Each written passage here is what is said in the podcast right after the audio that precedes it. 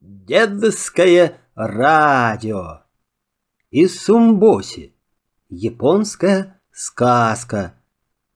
Давным-давно жили в одной японской деревушке старик со старухой. Детей у них не было, и горевали они об этом. «Пошли нам, сыночка!» — просили они у солнца. И солнце вняло их мольбам. Однажды, поутру, под персиковым деревом они нашли крохотного мальчика, не больше пальца. И родители назвали его Иссумбоси, мальчик с пальчик. Шло время, но мальчик, как и прежде, оставался крохой. Это очень огорчало его, потому что он не мог помогать своим родителям. Хотя малыш умел хорошо петь и танцевать, деревенские ребята не играли с ним, дразнили его, называли кто коротышкой, а кто мышонком.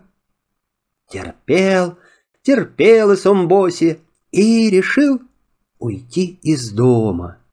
«Поеду в столицу», — сказал он однажды родителям. «Может быть, найду работу по себе.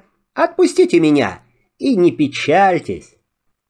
Горько было старику и старухе расставаться с сыном. Но все труднее стало зарабатывать на пропитание, и решили они отпустить его на заработки. И Сумбоси собрался в дорогу. Вместо посоха он взял деревянную палочку для еды. Чайная чашечка заменила ему зонтик. Далек путь до столицы — много трудностей и опасностей ждет путешественника.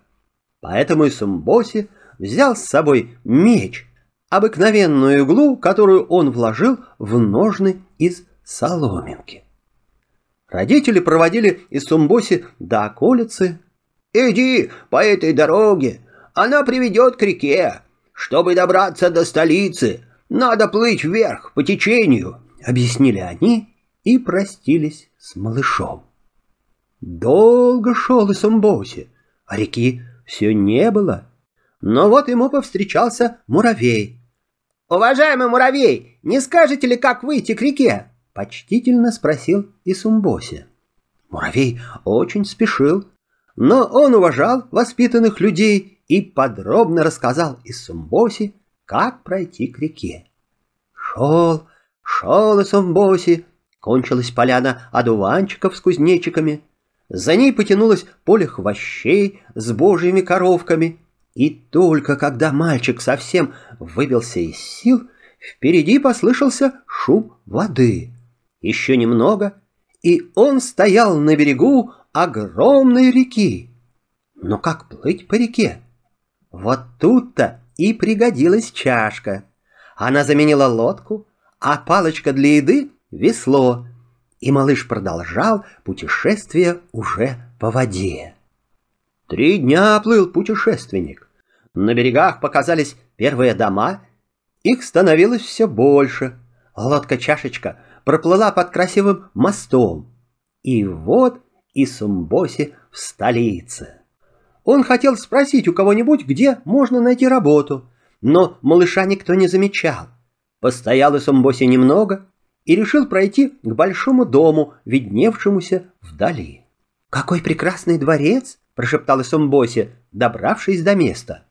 «Наверняка здесь найдется для меня работа!» Он пролез в щелку неплотно прикрытых ворот, прошел через сад, поднялся по каменной лестнице и закричал. «Эй, кто-нибудь, здравствуйте! Это я, Исумбоси!» Из дома вышел человек с усами и удивленно спросил. «Что такое? Кто-то пищит, но никого не видно». «Пожалуйста, осторожнее!» — прокричал малыш. «Я здесь, в тени от ваших башмаков!» Человек увидел и Сумбоси и очень удивился. Затем он поставил его на свою ладонь и спросил. «Кто ты и зачем пришел сюда?»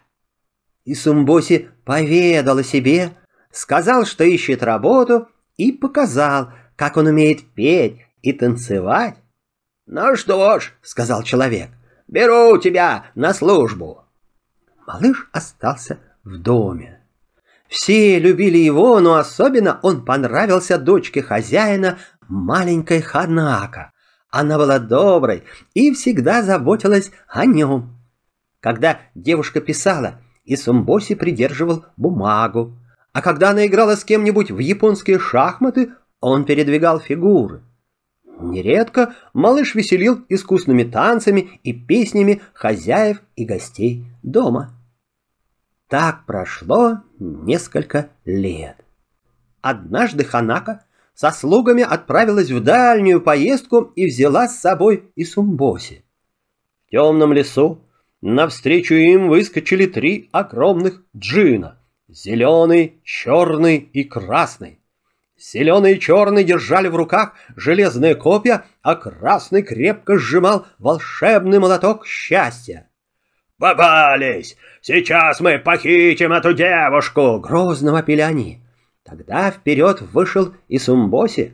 Малыш разбежался, подпрыгнул и кольнул иглой мечом зеленого джина прямо в глаз.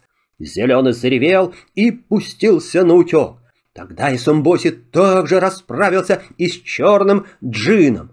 Увидев это, огненно-красный джин открыл свою огромную пасть и ринулся на мальчика, но и Сумбоси изловчился, прыгнул прямо в пасть красного джина и стал колоть его язык. «Ой, больно! Отпусти, сдаюсь, ой!» Завопил красный джин, тогда и Сумбоси спрыгнул на землю, а джин без оглядки пустился бежать, уронив волшебный молоток. И Сумбоси поднял молоток счастья и протянул его спасенной девушке. «Добрая Ханака, возьмите этот молоток. Если стукнуть им три раза о землю, то исполнится любое желание». «Нет», ответила Ханака. Вы были отважным, спасли меня и получили молоток в борьбе.